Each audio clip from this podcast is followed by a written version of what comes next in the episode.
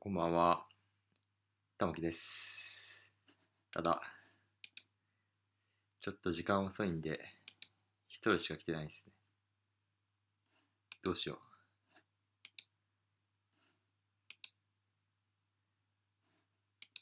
えーっと、これツイキャスって始めるタイミングによって全然人来なかったりするんだよな。もう一回、立て直そっかな。ちょっと立て直しますね。あ、来た。増えた。あ、どうもこんばんは。なんか人が増えたんで、このまま続けよっかな。えーっと、まあ、普通の人にとっては、今日、あ、どうも、もがさんこんばんは。えー、あれですね。あの、ゴールデンウィーク、あと1日みたいな状況で、私にとってみれば、あの、あれですね、有給消化期間だったんで、36連休あったんですけど、あ、こうきさんも、こんばんは。36連休あったんですけども、あっという間に終わっちゃって、結局なんか弱者男性を考えてただけで、何にも生産的なことができませんでしたみたいな感じなんですけど、まあ、あと漫画たくさん読んだりとか、サンデルの本読んだりとかは一応できたみたいな感じで、まあ今日サンデルの本読み終わったんで、その話と、あと弱者男性論もちょっと最初に進展があった部分話して、えー、次にサンデルの本の話をしてって感じかな。なんで、で、まあ、またいつもみたいにコラボキャスは4人まで開けてるんで、入りたい人はいつでもどうぞって感じですね。で、えっと、まあ、じゃ弱者男性論なんですけど、えっと、ハテナでまたなんか弱者男性論もずっと盛り上がってて、もうい、匿名ダリダイアリーでずっと議論続いてるんですけど、結構私も一通り全部読んでて、なんか、今リンク貼りましたけど、結局なんか、こういう論調が、この今貼ったみたいな特命ダイヤルの論調が一番メジャーで、かつあの、なんか、あの弱者男性ローサイドの人たちが、そうだそうだみたいな、こういうこと言ってるんだみたいな感じの、えー、支持が得られてるみたいで、まあ、つまり、まあ、弱者男性、あの、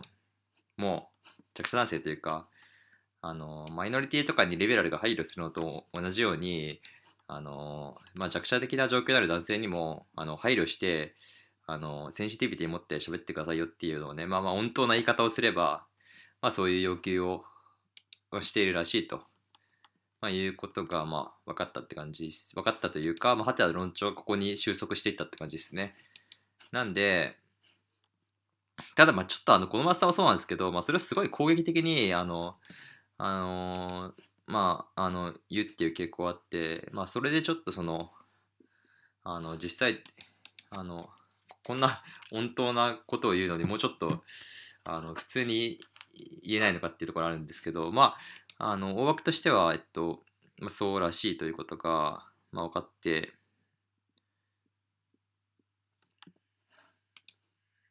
で、えっと、まあ、あ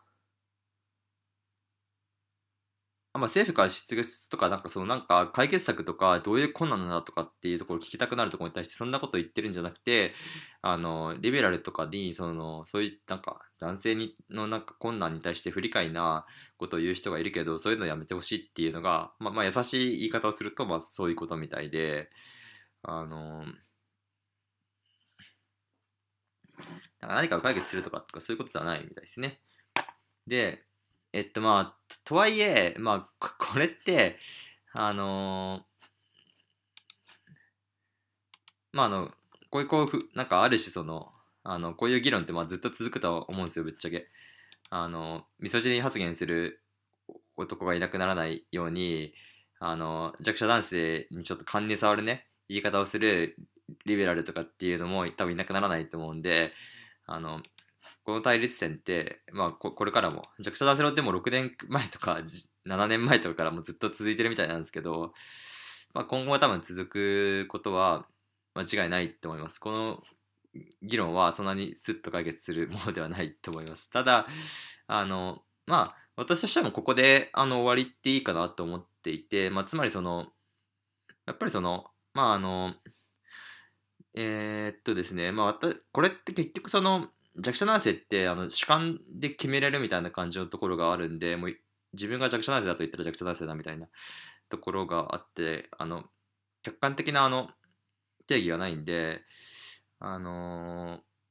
これをあのフェミニスト、あのね、これ彼らの主張通りにフェミニストはこういうところに弱者男性で気を使って喋ってくださいって言っちゃうと、あのーもうどどこまでも譲歩して、あの封殺されてしまう可能性があるんであのフェミニストの人たちはこういう観点を気をつけてくださいっていうのは私からは絶対に言わないんですけどまああのまああのメンズリブとかねダンス薬とかねやってる人はこういうところに関してそのあの困難になる男性がかなりそのセンシティビティあの、まあ、あの被害感覚を持ってるあの、まあ、あのリベラルのそのあ男性に厳しかったりとかあるいはあの無理解な言説で例えばそのあれですね、まあ、よくあるのがあのまあひもでとかでもその恋愛とかにあのできなくて苦しいみたいなことを言うのに対して、まあ、こうすれば恋愛できるとかってアドバイスしたりとかあのあるいはその、えー、と恋愛至上主義に執着しなければあの苦しくないんだとかっていうことを言ったりとか、まあ、いろいろアドバイスしたりとか、まあ、あるいはそのまあなんかモテないのは人格が優れてないから悪いんだとかって言ったりとかあのまあその、えー何かこう上から目線で言ったりするのを、まあ、控えるとかあのまあ多分そういうことだと思うんですよ。彼らで言ってるのって。あのえっとやりたくてもできない。あのもうできないことは分かってるけどでも苦しいんだみたいなことを言うことに対して、まあ、何かその上から目線でそのアドバイスとか指導とかをしないでほしいみたいないうようなことだと思うんですよね。まあ、そういう部分に関しては、まあ、あの、と、ある程度、その、まあ、き気にして喋るっていうのは、その目的によっては、あの、まあ、目的によると思うんですけど、あの男性に対してなんかアプローチしして、その現代男性のことを考えたいとかって思ってる人は、そういう部分もちょっと気にして喋った方がいいいっていうのは多分あるあると思います。あの論点としては。だから、まあ、それくらいでいいと思うんですよね。で、あの、ぶっちゃけこの 弱者男性論はこれからもずっと対立は続くし、ずっとあの、なんかバチバチやってる人はもうずっと残ると思います。ただその、あの、もう結構論点としてはもう今回ではっきりしたというか、なんか何かその解決するとかっていう議論じゃなくて、その、なんか、あの配慮のない発言をしないでほしいっていうところで彼ら自身があのそこに落ち着いたんであの、まあ、そういうふうに捉えて、まあ、あの人の関心によってはそういう部分に配慮しましょうっていうことになるかなと思いますね。はい。で、まあ、ということで、まあ、弱者男性はまあ結構 1ヶ月私も一通り考えて、まあ、ある程度あの解決 解決というかあの、まあ、そういうことなんだなっていうのは落ち着いたかなと思ってます。はい。っていう感じですね。で、えー一応、コウキさんの読んでおくと、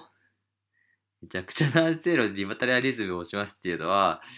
えっと、これはあれっすね、あの、まあ、コウキさんおすすめしてるかもしれないですけど、ははてなの論調で言うと、あの、再分配強化とかっていうのを、あの、が主要、しし主要な、あの、政策、好まれる政策になってると思うんで、あの、そうそう、リバタリアンが評価されてるっていう流れは全然ないです。ないし、コウキさんがどうしてそう思うのかもよくわかんないですね。うん。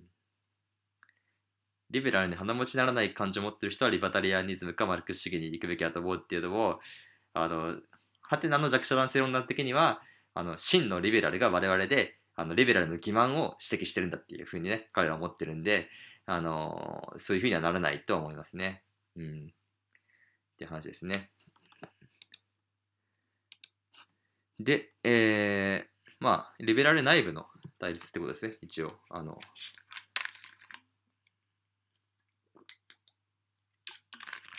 ていう感じで、まあ、それは弱者男性論。まあ、ちょっといろいろあったんですけど、まあ、まあ、あの、ちょっとすっきりしましたね。あの、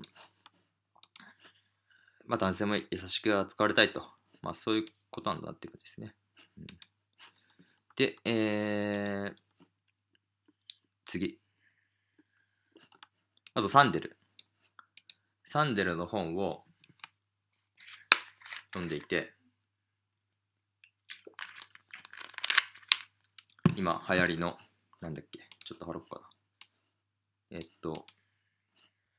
実力も運のうちっていう、あの、あれなんですよね。このタイトルこのタイトルありかっていうふうに言われてるんですけど、あの全然そのえ英題と違う、英語のタイトルと全然違うあのカジュアルなタイトルで売られてるっていう。えっと、Amazon のリンクを貼る。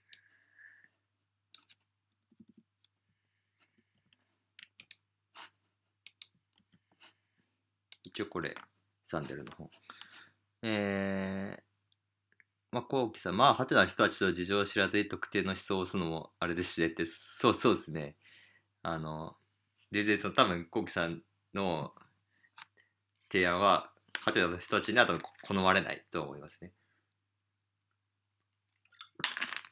で、これ。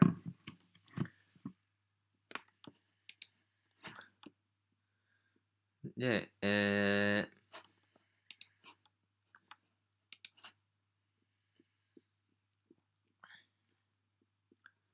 まあ、こう実力運のうちってやつで、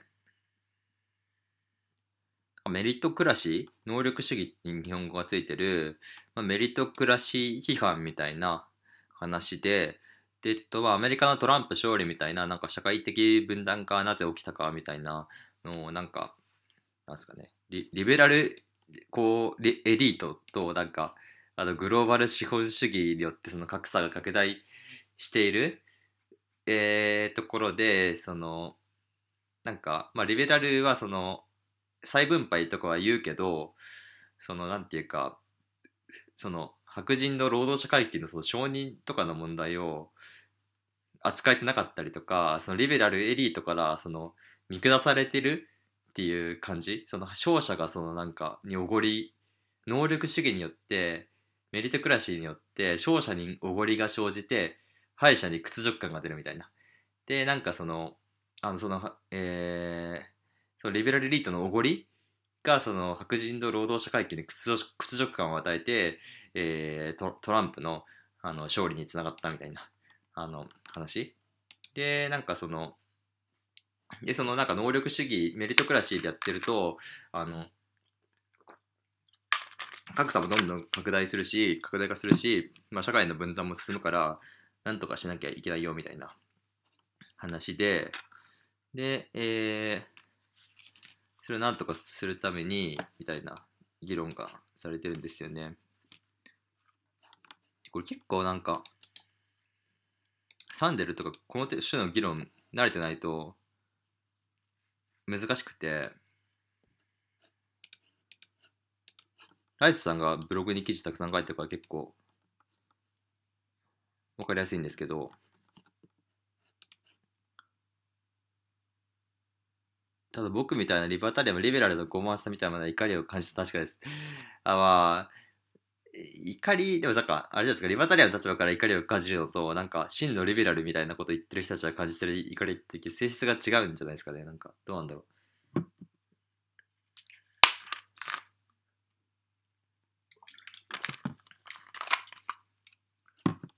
で、えー、で、そうで、共通点とかっていうのはね、出てくるのがね、あの、まあ、怪しいっていうのは、ライスさんも書いてて、私は読んでて、ちょっと共通点は、なんか、あの、ほんまかいなみたいなところはありましたね。あの、なんだったっけな、なんか前半が、前半能力主義については、なんか、なんだっけ、くじ引きとかで、解決策としては、その、まずそのリベラルエリートはまあ謙虚であるべきみたいなことをすごい言ってて、まあそれはそうだと思うんですよね、私も。あの、えっと、見下しみたいなところが出るとその社会的分担が出ちゃうから、あと、リベラルエリートはその共通点への理解を深めてなんか謙虚であるべきみたいな話をしていて、でも、その共通点っていうのがちょっとなんか、あの、はっきりどういうものか書いてないんで、あの、ライさんの分析によるとその共通点っていうのを具体的に言うとそれはあのかなり保守的な構想になっちゃってあの反論を招くからあえてぼかしてるんだみたいなことを言っていて、まあ、確かにそういう可能性もありそうだなと思ったりとか。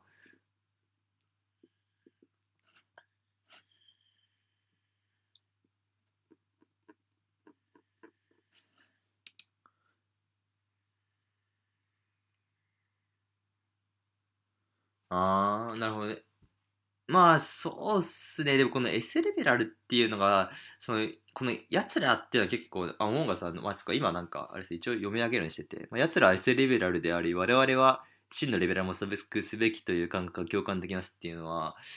あのーこの奴らっていうのが、感覚がすごいわかる。なんか S レベラルっぽい奴らがいるっていうのは、あの、すごいその感覚としてよくわかる話なんですけど、このや奴らってていうのが、その具体的に誰かっていうのと、その奴らの考え方って本当に変えることができるんだろうか。そういう人たちは、あの、もうずっとそういうままな、もうどうしようもなく済むままなんじゃないかみたいなところの、その視座がないと、あ、なんか視点がないと、ちょっとその、ずっとそこに、あの、執着しちゃうんじゃないかみたいなところがあって、だから奴らってだ誰みたいな。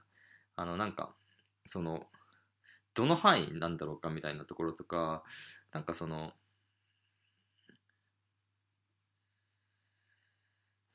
ところがないと、そのなんかずっとそのなんかあの、なんていうか、論的ありきの議論になっちゃったらそれかなり不毛だなっていうのは思ってて、で、まあその、本当にそのなんていうか真のリベラルみたいな構想があるとしたら、その真のリベラルの方の話をもうガンガン深めればいいんじゃないのっていうのは、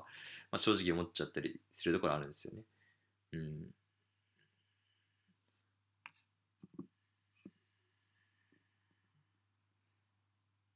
えーっと、こうきさんのやつは？真のレベルあるっていうのが弱者男性について論じた人たちにとって何を意味するのかよくわかんないけど、リバタリアンが時々古典的レベルって言われているように、本来のレベルって今のリバタリアンが主張するようなことを、えー、主張する。え、これは多分違うんですよ。あの、弱者男性論者が言ってる真のリベラルっていうのは、そのリバタリアンの言うようなあの本当の自由主義者のことじゃなくて、あの調整的自由主義者のことなんで、あの、リバタリアンとは対立する真のリベラルって意味ですよ。あの調調調整的、そのいろんな調整とか介入とか。だってあの、弱者男性に対して一つ言ってもその気を使ってあのセンシティビティ持ってその弱者男性がその傷つくようなことはあのできるだけ言わないようにしようとか、まあ、それは差別であるとかっていうことを彼らは言ってるんであのこれリバラルリバタリアン的な立場とは完全に矛盾する議論ですよね。なんであの、まあ、いわゆるリベラルとあの大枠では同じってことですね。あのえっとあの弱者男性の立場からリベラル批判してる人たちっていうのは。ってことなんでリバタリアンでは、ま、全くないっていうことですね。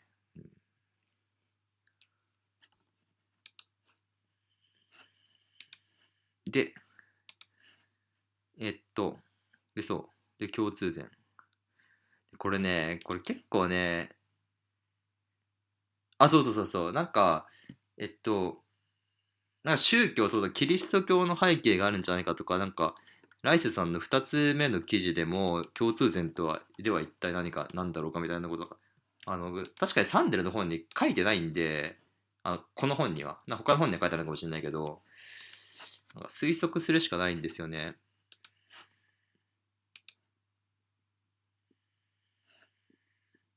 なんかキリス、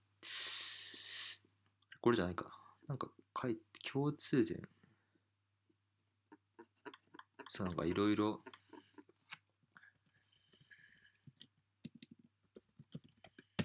あれどこだっけ？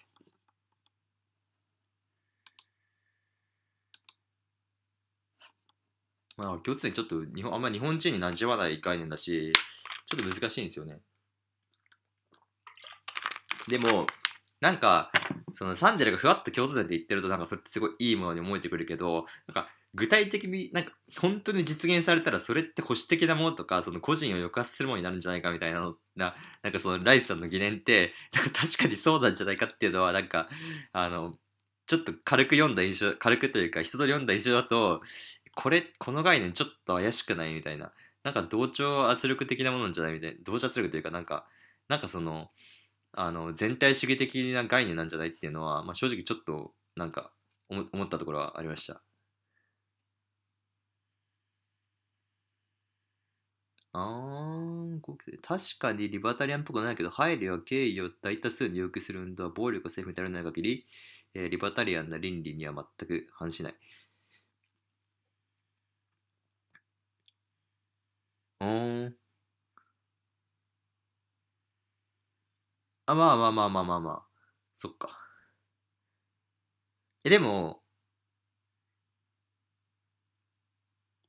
え、反しない。あ、どうなんだろう。あ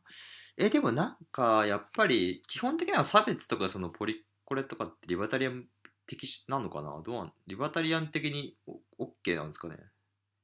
なんか、こういう、こういう言葉遣いとか言い方は、こう弱者を傷つけるものだから、いや、やめようとか、それを言うやつは差別だとかって、あん、なんかリバタリアンっぽくない、ぽくないんじゃないかってちょ、なんか素朴に思っちゃうんですけど、そうでもないのかな。まあ、そういう、あれか。まあ、そういう言論空間、なんかあれですよね。まあ、こう、形成する自由があるってことか。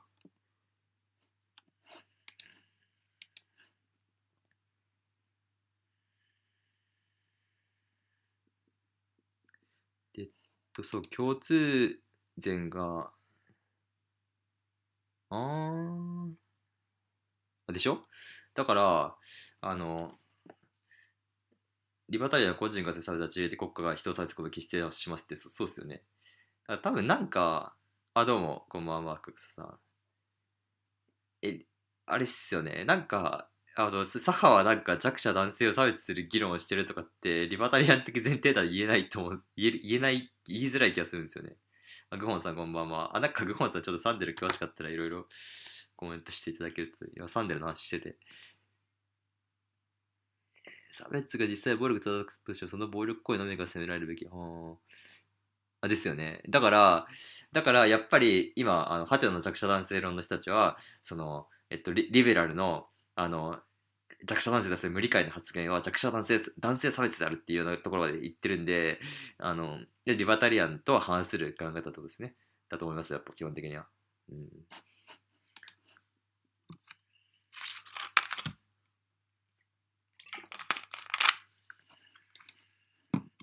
で、えー、で、そう。で、共通点。なんて リバタリアン、リバタリアンってダメなんですか？刺されるんですか？リバタリアンにすると。で、えっと、で、えー、なんだっけ？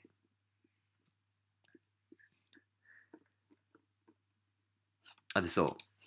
う。で、で、えっと、今、能力主義の是正については、大学くじ引きするといいじゃんみたいな話が出出てきて、まあこれもライスさんの記事に書いてあるんだよな。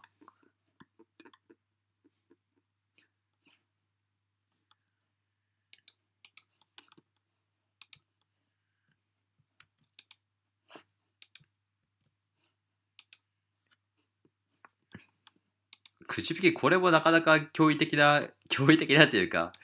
マジかみたいな議論で、あの、くじ引きで決めればいいじゃんみたいな。大学の定員を広めに、広めにというか、定員の例えば2倍とか3倍とかの量を、までは、あの、別に定員ギリギリまでそのなんか点数順に決め、決めなくても、あの、定員の2倍とか3倍とかを、あの、までは、あの、全然その、その大学の、あの、質を保つ上で十分な能力があるっていうふうに認めた上で、その後も全部くじ引きで決めるみたいな。これなかなか驚くべき議論で、つまりその、あれですよね、1位だとしても合格しないってことですよね。あの、1位だとしても、一番頭が良かったとしても、あの、アブルトさんこんばんは、あの、合格しないっていうところで、あの、で、ここでそのなんか、結局その、あの、運なんだっていうところをこういう制度をもあの持ち出すことによって身に染みて理解できるからあのリベラルエリートは謙虚になるみたいな話をしてるんですけど、まあ、これなかなかえこんな導入されたらえこれ納得感ないっすよね。あのだって運が悪かったら大学どんどん落ちまくるってことですもんね。2倍、例えばどの大学も定員の2倍までをくじ引き対象にするっていうふうにしたとして、くじ引きに落ち続けたらすごい頑張って勉強しててもくじ引きに落ち続けたら全部落ちるってことですもんね。あそうなんだ。こう面白いですけどこれ現実的にどうなんです例えばだって確率上だって単に例えば定員の2倍までがくじ引きでやめるやるとしたら定員の2倍に入らない可能性もあるしさらにその勉強ができてその足切りラインを超えたとしても2分の1の確率が落ちるってことですよね。そう そうするとあのでも落ち続ける可能性って普通にあると思っててえこれってえだって何個併願できるめちゃくちゃたくさん併願できるってこと？なんかどどうするんだろう具体的にはそう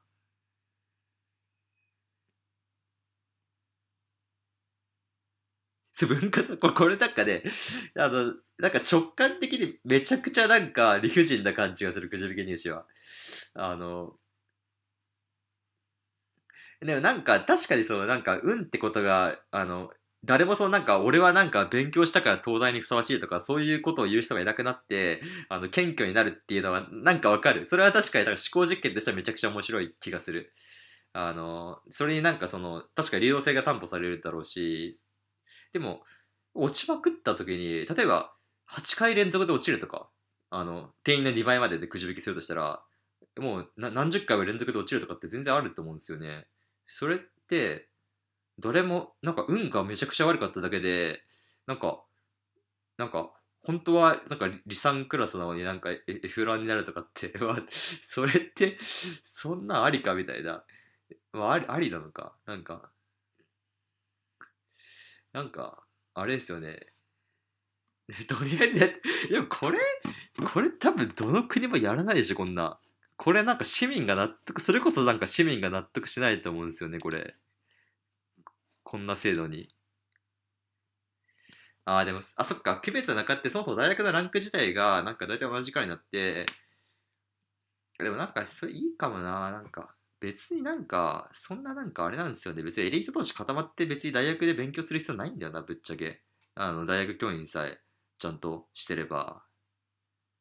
あ、ななんかそれはなんかちょっとある気がする。なんか別になんかそのなんか、あの、別になんか東大とか京大とかなんかそのエリートとかがなんか集まっててもなんか別になんか特になんかそれで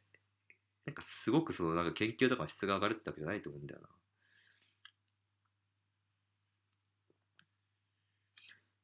えっと、なんかこれだから面白い。なかなかすごいすごいことをぶっ込んでくる。でもこれ、このくじ引き入試は面白いですね。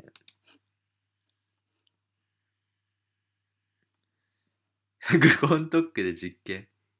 やりたいので実験対局してください。なるほどね。くじ引き入試、これはなかなか驚愕の議論でしたね。うん。で、あ、そう、確かにな。まあ、これ確かに、あれっすよね。本当にラディカルにその社会的なその格差とかその機会の不平等をあの解消したいと思ったら、これくらいぶっ込まないと、あの、ダメですよね。結局だって子供の頃から英才教育して中高一貫校とか行ってるやつら超有利なわけじゃないですか。って考えたら、これくらい金があっても塾とかそのなんかにぶち込みまくってるやつらと、あの、まともに流動性担保しようと思ったら、まあ、これくらいやらないとできないよねっていうのは確かにその通りだなっていうのはありますよね。うん。で、そう。クゴトックで実験して、まあ、これできたらすごいよな。これうまくいったら面白いですね。うん。で、えっと、次の枠に入るかな。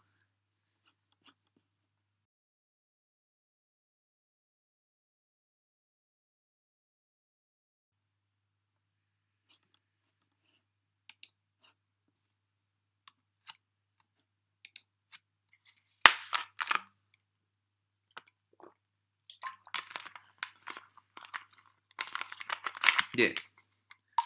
あので、まあ、このくじ引きっていうのが、その入試におけるその不平等を、あの解消するためのサンデルの案としてあって、その、で、もう一度最後の第7章って結構面白くて、あの、労働の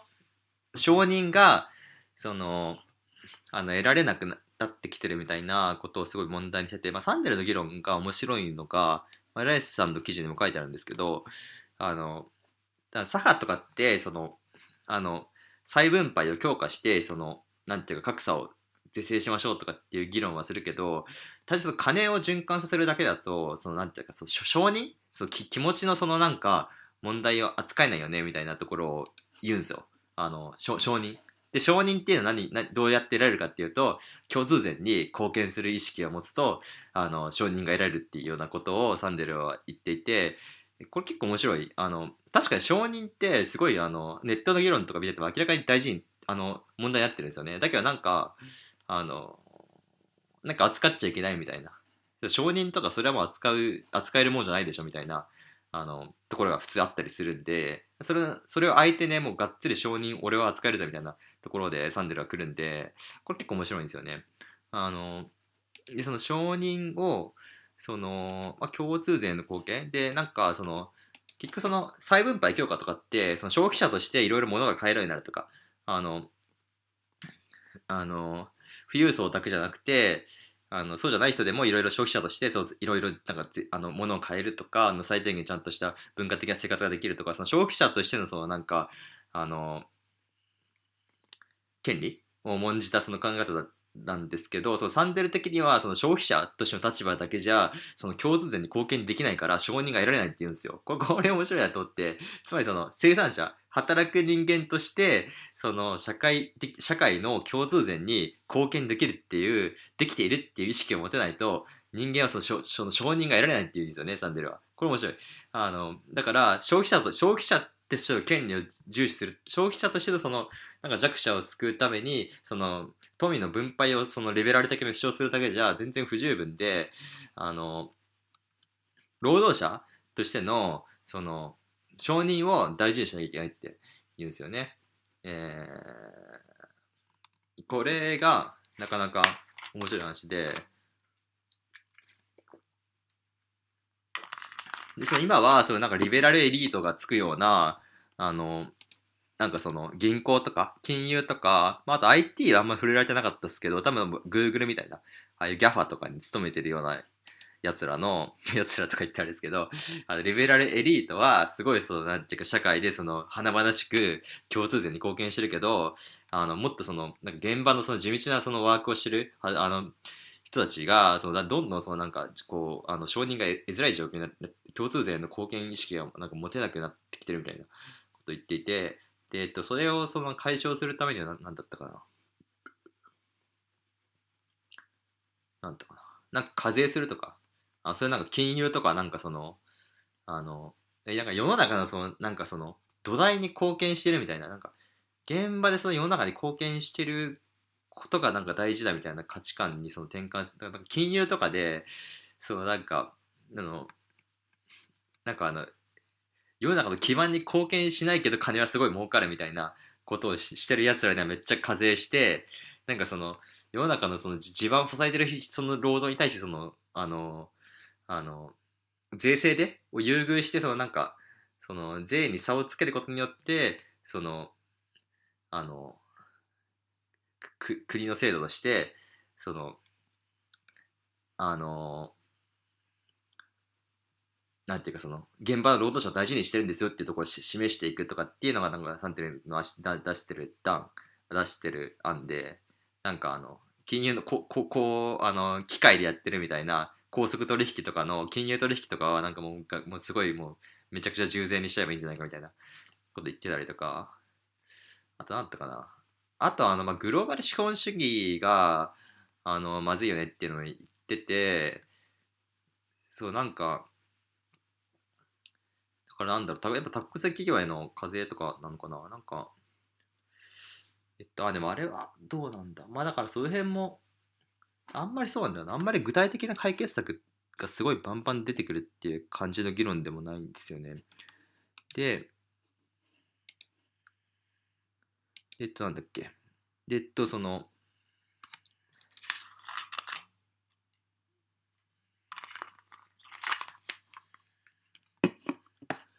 えーでそのなんかまあその労働でその承認を得られるようなあの社会にししていこうっていう話なんですよね。で、なんだっけ。あ、ありがとうございます。あ、サンデルの話です。あ、結構今、話、話、終わりかけてて、で、ただちょっとなんか、本の内容、労働、えー、で承認を、これなんだろうな、どう、結局なんか結構難しいんだよな。なんか内容をちょっと忘れかけてまた読み直してる。この労働、そう共通税、労働で共通税に貢献している感覚が失われてるっていうのが、でもこれも結局共通税っていうのがなんだかよくわかんないから、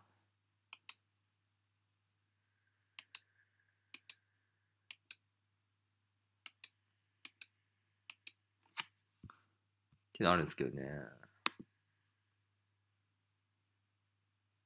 本当ですか？えっと。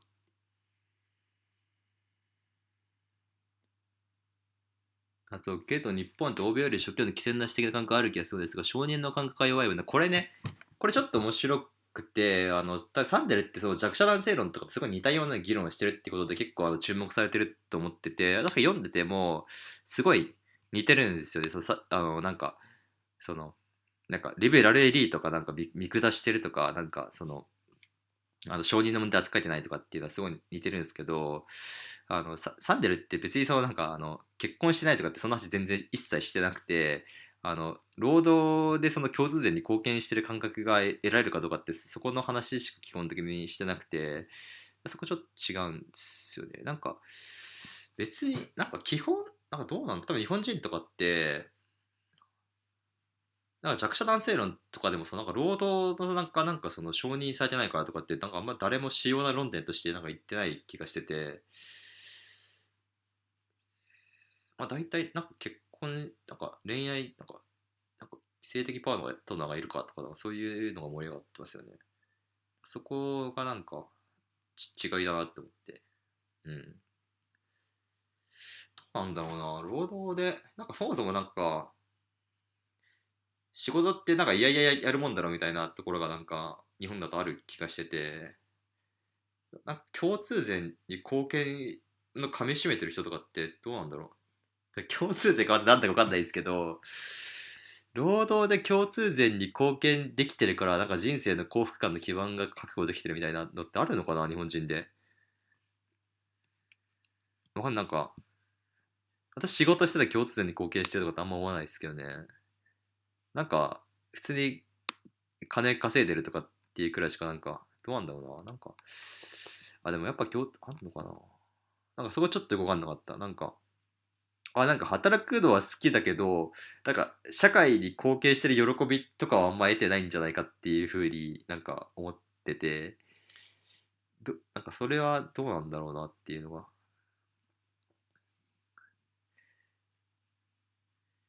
結構さサンデル愛国心とかを持ち出すんですけどそのなんか共同体に対するそのなんか善になんか貢献することによってなんかすごい承認が得られるとかって、まあ、きあき希薄なイメージあるんですけどね。どどうなんだろう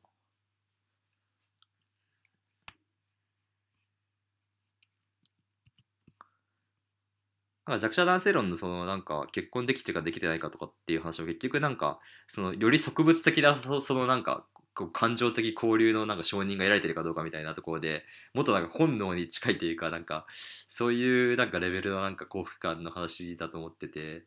なんかその共通点とかってもっとでかい話っすよね。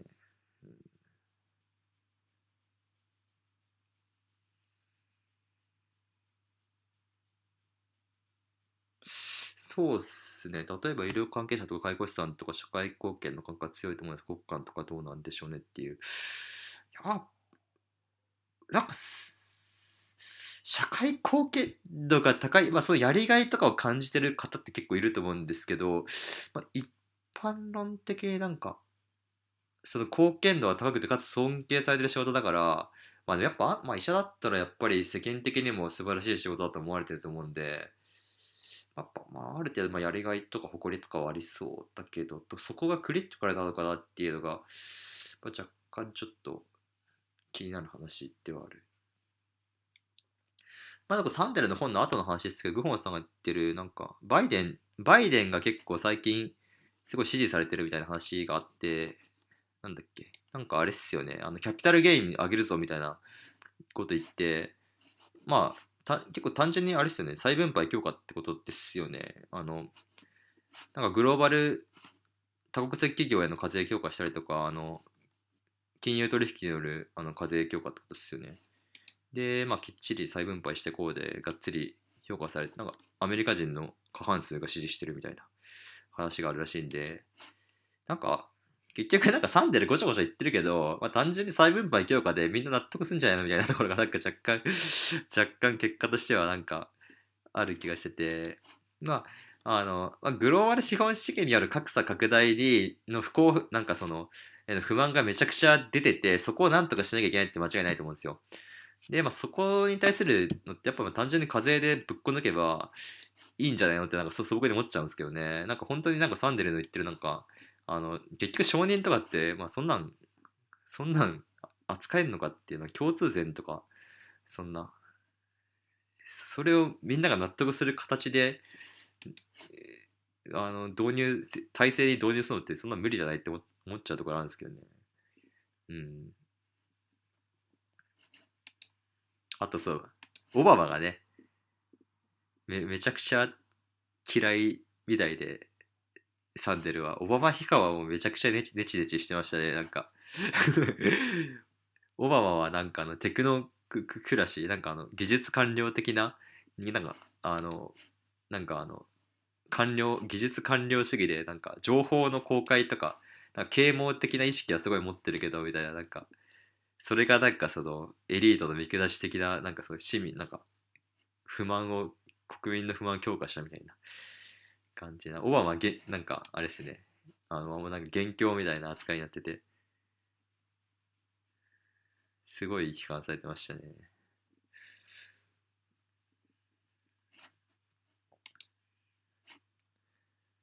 だからなんか難しいんだよな。でも結局日本の状況ってなんかどなんか日本の社会的分断とかって、あの、なんかネットで行われてる弱者男性論とかって言うてなんかネットの議論が大好きだオタクにとって都合のいい論点で形成されてるじゃないですか。だから、なんか、あの、本当のリアルの日本の社会的分断ってどうなってるのみたいなところって、やっぱりちゃんと研究者がやんないとの知見をそう参照しないと分かんないところなのかなと思ってて。あ、そう、MTK の共通点が実現する社会って相当に保守的な要素がありそうって、これ、ライスさんがめっちゃ指摘してて、共通点って、サンデルはなんかあの共通点の具体的内容を、あの、書いたら、それはおそらく相当で保守的な印象を受ける内容になって、それは批判の対象になるということを予測して、あえて共通点の内容をあの定義せずにぼかしてるんだってぼかしてるんじゃないかって言っててあ確かにみたいな。なんかそう言われてみるとなんかそんな気しかしないみたいな感じがするんですよね。だから共通点をみんなで考えようってなんかやばいなって思う。なんか私もあのリベラルなんであのそれってなんかその個人の自由に反する概念なんじゃないのっていうところがあの思っちゃう。あの正直正直そこはすごい思っちゃうなんか。大丈夫なんだろうかっていうのはなんかサンデルの議論めちゃくちゃ怪しいなっていうのはなんか思うんですよね、うん、そこに関しては共通点に関しては。でも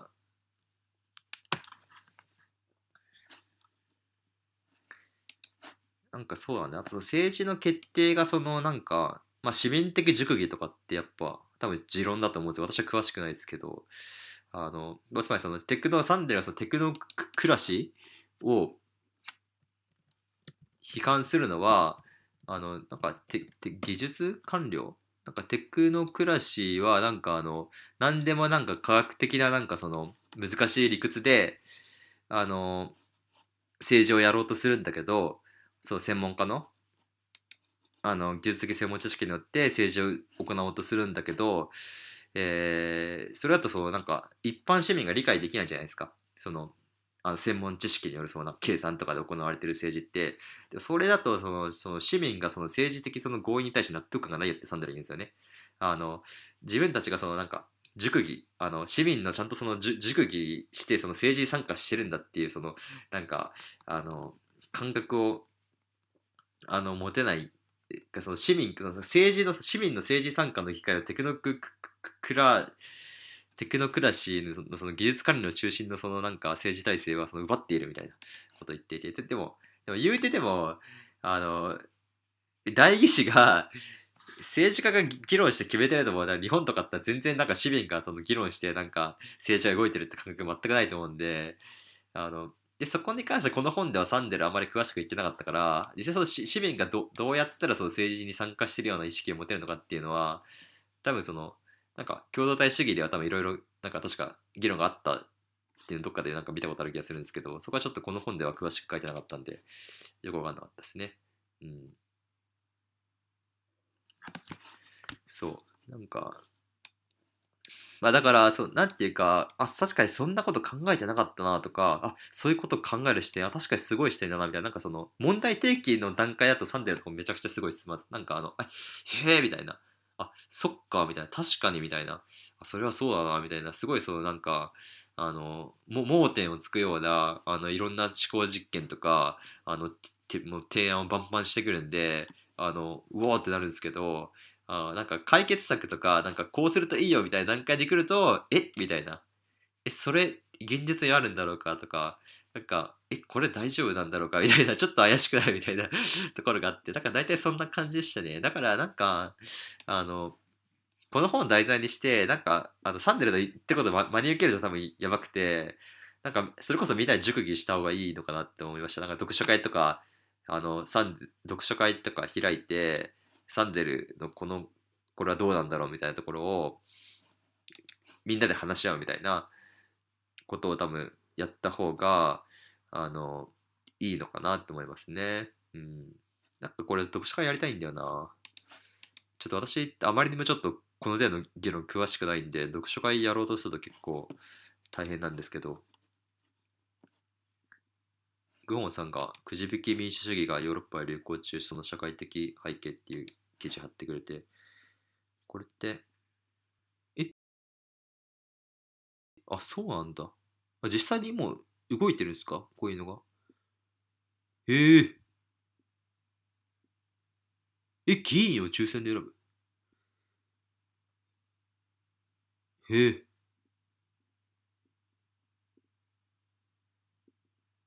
あ一般市民がね。参加できるってこですね。これ面白いですね。これめちゃくちゃやばいやつが選ばれたらどうどうするんだ？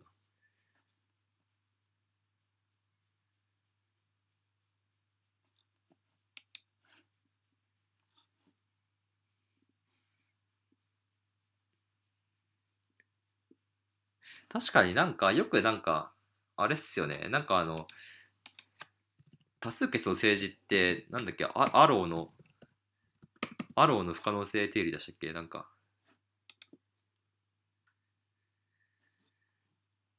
なんか民主主義的な。なんか意外とそのなんかせあのツイッターの人たちってなんかその選挙とか大好きでなんか選挙に行こうとか選挙シーズンになるとなんか選挙に参加しないやつはなんかもう民主主義に同意同意しないものちって縛いたりとかあのすごいなんか選挙至上主義みたいななんかあの議論が大好きな人たちが多い多いんですけど実はなんかあのいろいろなんか本当になんか民主なんか選挙って十分にいわゆる今日本で行われている選挙って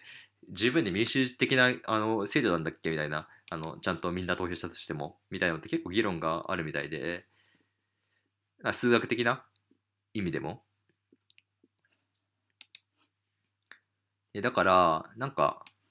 いろいろあれですよね。なんかあの大体的な選挙制度が出てるってことですよね。くじ引き面白いな。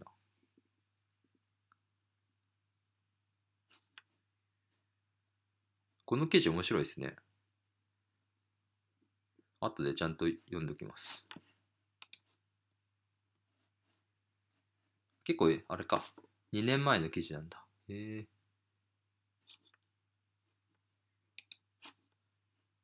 まあでもなんか、政治にもうちょっと参加してる感じ持ちたいっていうのはなんか素朴にありますよね。なんか、結局、言うて投票頑張っていって投票したって普通に自民党が勝って自民党の政治なんか世襲政治家がなんか政治するだけじゃないですか 日本の政治って。全然なんか市民が参加してるっていう感じがなくてあのなんか逆になんかツイッターとなんか選挙至上主義の人たちって投票あ投票至上主義の人たちって投票しただけでなんか参加した気になるとなかなかおめでたいよなって正直思っちゃうんですけどなんかそうなんかあれなんだよな。そうだからこういうそのくじ引きとかくじ引きでも結局選ばれなかったら全然何も参加してないですけど、まあ、たまたま選ばれた人の話聞くとか友達が選ばれたりしたらなんかすごい身近になるだろうし。なんかこういう場で直接なんか市民としてねなんか国民としてちょっと参加したいですよね。なんかこう議会とか。やっぱ自分が決めてるみたいなところになんか感覚があると全然違いますよね。なんか意識が。直なんか直接民主制的ななんか制度を取り入れるみたいなことですよね。これは面白いな。あしかも、なんかすぐヨーロッパとかこういうのすぐややるんですよね。なかなか。あ日本でも一応裁判員はあれか、市民から選ばれるのか。うん。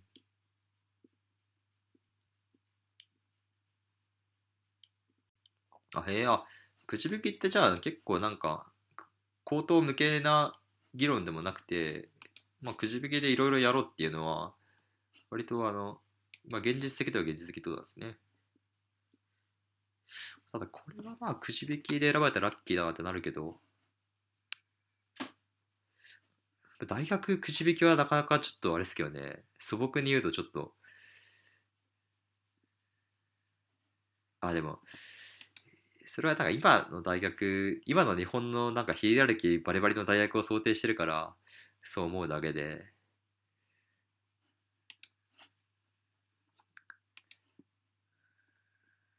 ああ、でも能力主義を相対化してこいってなかなかこれ確か面白いな。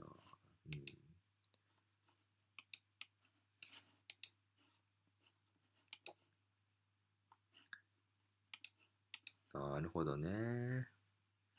いやー、いろいろあるんですね。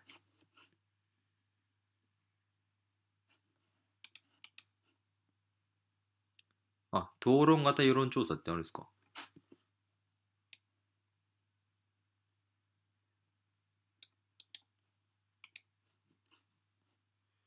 へえ。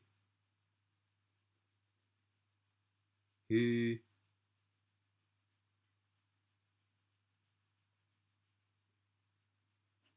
なんか世論調査とかってあれですよね。なんか、なんかちょっと全然違う話かもしれないですけど、今、例えば憲法改正とかの世論調査で、憲法改正に賛成ですか反対ですかって、なんか、パーセントで出したりするじゃないですか。あれって、なんかめちゃくちゃだよなって思って、あの、この項目には、なんか自衛隊の違憲状態の解消には賛成だけどみたいな、その他のなんか基本的人権の剥奪には反対とかって普通にありえるじゃないですか。で、そそういう人がなんか憲法改正させさせ派で一括りされたらなんか、すごい、なんか、あれだよなとか思ったり、いい加減な話だなと思ったりとか。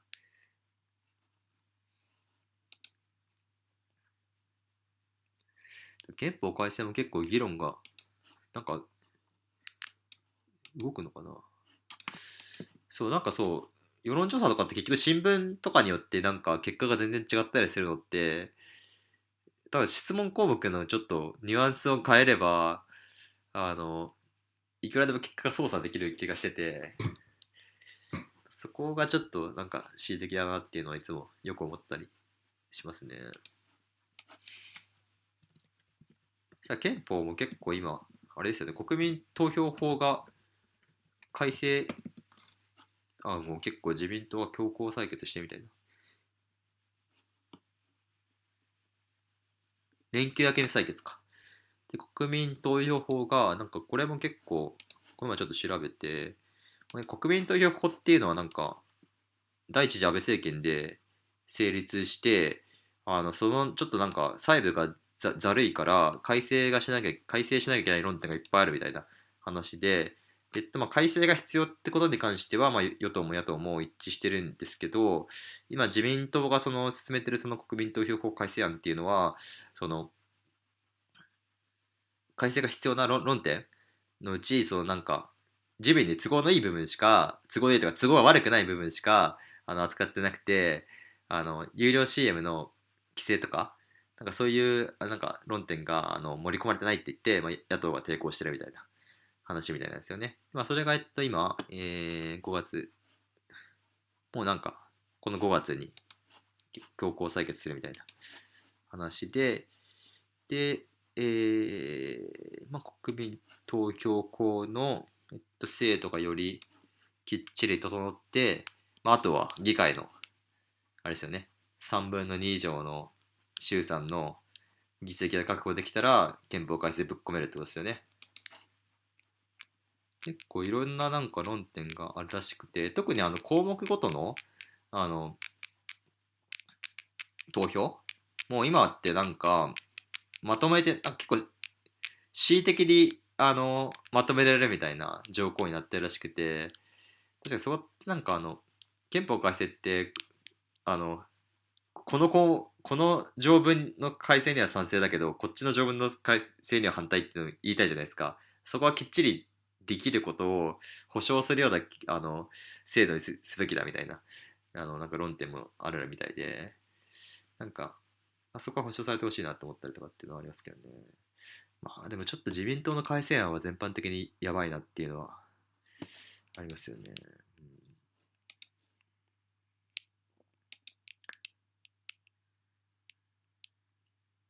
そう。あそうあとねあの、今、憲法で改正案について文脈含めて詳しくしたいのはまともに回答できないと思って、あの、コメントいただきましたけど、そう、なんか、今の制度だと、なんだっけ、あの、速攻で60日とかで、あの、参議院の多分その3分の2が通ってから、あの、最短60日とかでぶっ込めるみたいな。でもこれを、あの、1年、最低でも1年以上、あの、投票までに間を置いて、国民がしっかりその論点で理解してから投票できるようにすべきだみたいなあの国民投票法改正案の論点もあるらしくて、えっと、それは確か今回の改正自民党改正案では反映されてない。反映されてないよな確か。されたのかな？あれどうだっけ？確かされてない。はずなんですよね。